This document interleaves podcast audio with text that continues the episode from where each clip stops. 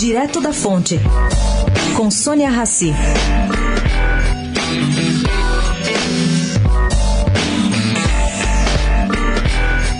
Ante a recusa de voltar ao trabalho manifestada por parte dos caminhoneiros, coisa, caro ouvinte, que dificilmente pode ainda ser chamada de greve depois do governo ceder em todas as frentes, a situação da agropecuária brasileira se agrava. Ontem, a Mantiqueira, que é a maior produtora de ovos do Brasil, ela detém 12% do mercado nacional, teve que sacrificar 100 mil galinhas por falta de comida.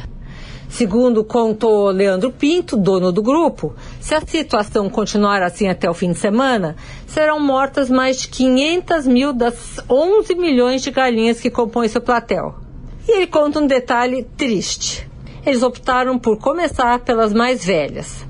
Bom, Leandro Pinto teve que passar o dia inteiro ontem em Brasília tentando reverter a situação.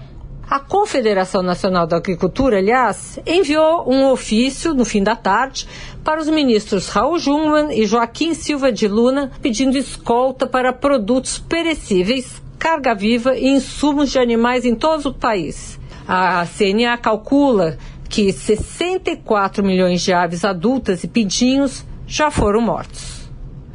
Sônia Raci, direto da fonte, para a Rádio Eldorado.